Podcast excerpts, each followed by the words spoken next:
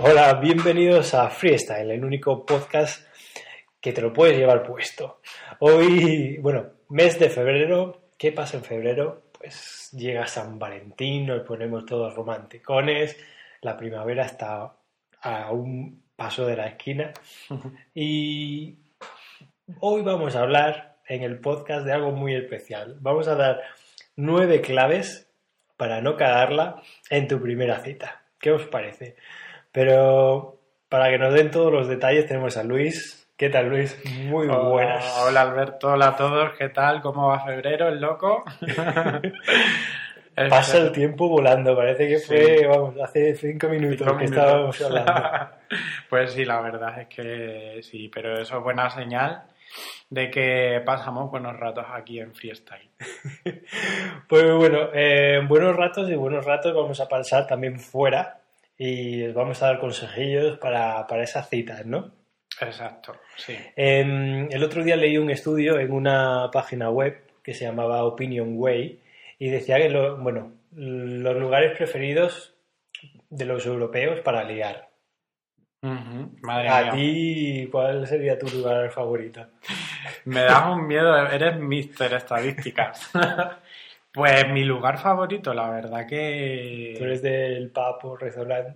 Así, cañita, Yo creo copa. que yo es que soy muy paseante, entonces mm, a mí me parece que dar una vueltita así por el centro de la ciudad, por un parque, por yo qué sé, eh, digamos, pues mm, tranquilamente, sin prisa y tal, yo creo que es muy propicio. Y luego ya, cuando ya estás harto de caminar, pues ya terminar en una cafetería, en un pub, pues no sé, para mí eso sería así como un poco lo ideal. Pues nada, no casas para nada con, las, con las opiniones de los europeos, te cuento. Nada. Italianos, adoran la playa. El número uno, los españoles sentimos predilección por los bares y las discotecas. Como no. y los franceses afirman no tener un lugar fijo para entablar nuevas relaciones. Bueno, Es pues decir, mira, bueno, yo soy un poco francés, entonces, no sé si sí, hola, la. Pues nada, comenzamos con los. con, con algún no que no hay que hacer. Exacto. Bueno, pues yo creo que la premisa básica para no cagarla en una primera cita eh, es fundamentalmente no disfrazarte, porque eh, si tienes éxito en esa primera cita y vas a tener más, eh, digamos que lo ideal es que mm, Te muestres y como digamos, eres. claro, sí, que, que tu, tu estilismo refleje tu personalidad un poco y no vayas disfrazado de, pues eso, como dice Alberto, pues lo que no eres y la persona que no eres. Entonces, bueno, pues, pues eso, que hay que ir siempre, digamos, un poco como mm, manteniendo nuestra identidad. Segundo punto.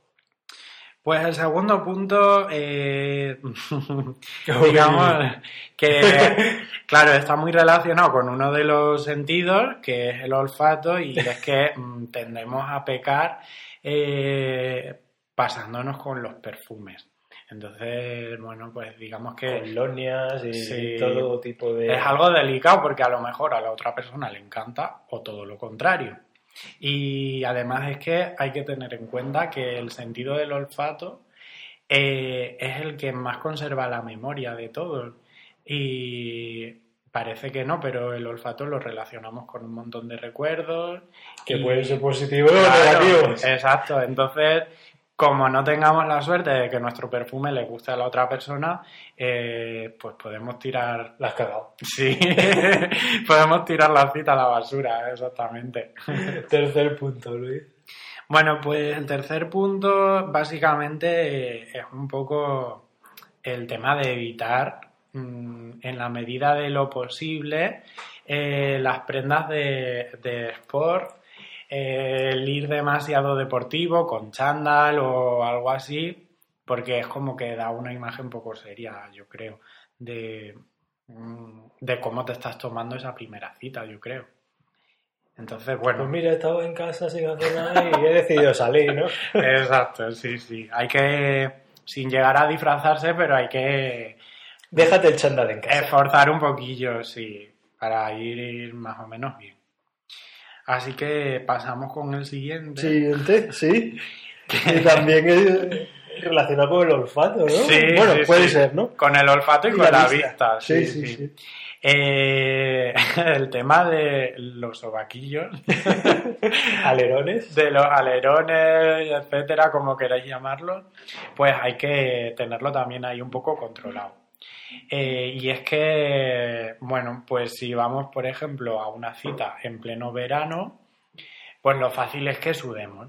O sea, eh, no se invierno. puede evitar y en invierno y encima si nos ponemos nerviosos eh, porque la cita es súper importante, pues peor todavía.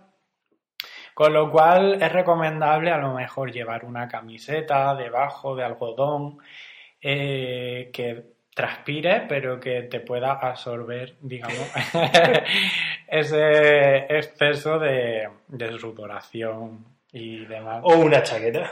O una chaquetita. Y sobre todo también lo que viene fenomenal para ese tema es elegir colores, digamos, medianamente oscuros. O que tiendan a ser oscuros, porque por ejemplo te pones una camisa blanca mm, y ya a la mínima gotita, pues error. La has cagado. Sí. Así que bueno, hay que tener en cuenta también ese aspecto.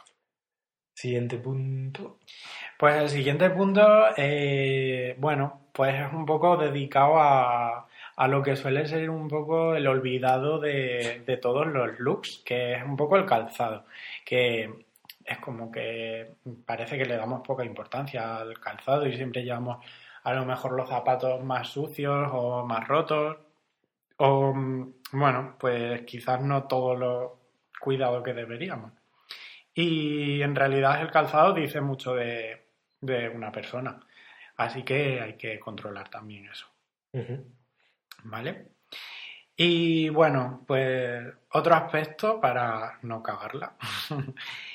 eh, digamos, sería llevar una prenda, digamos, que te identifique eh, un poco tu forma de ser, tu personalidad, algo que te pueda dar también pie a hablar un poco de ti.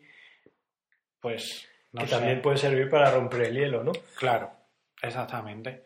Sí, pues con algún complemento, pues yo qué sé, si eres un heavy, pues mm, yo Un sé. heavy o rockero. o- Exacto, pues cada uno dentro de su estilo, eh, sin pasarse, pero bueno, pues digamos que un poquito ahí marcando la personalidad. Eh, luego también tenemos que tener en cuenta... Siempre, ¿no? ¿Dónde vamos a ir? Y hay que adaptarse al medio. Exacto, sí, pues... No es lo mismo ir al, al Burger King que al Burger King, exactamente. que a un restaurante de una estrella Michelin. Exacto, pues sí, porque si vamos a un Burger King con traje y corbata, pues es como que no encaja demasiado bien.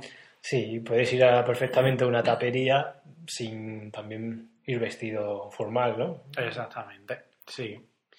Entonces, bueno, pues ese aspecto también hay que tenerlo siempre un poquillo en cuenta para no ir un poco ridículo, la verdad.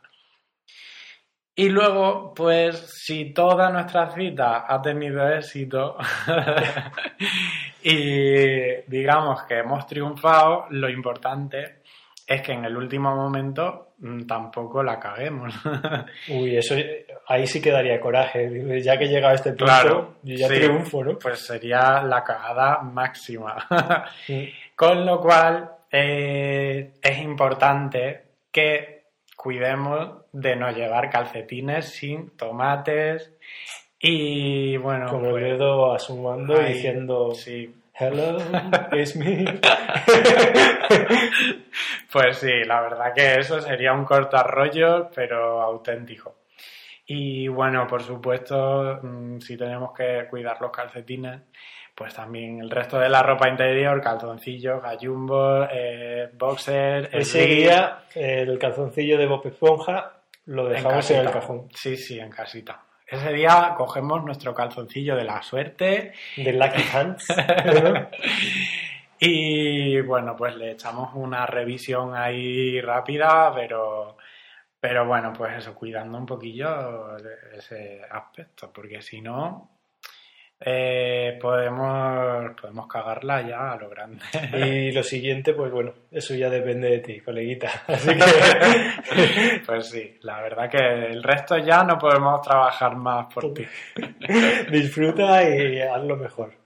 Pues nada, hasta aquí nuestros consejos de hoy. Espero que lo hayas pasado bien. Nosotros no lo hemos hecho. Pues sí. Y recordar el que nos podéis seguir en redes sociales. Estamos en Twitter, que es arroba eh, freestylepod, que es POD. Pues nada, hasta el próximo. Chao, chao. Hasta luego.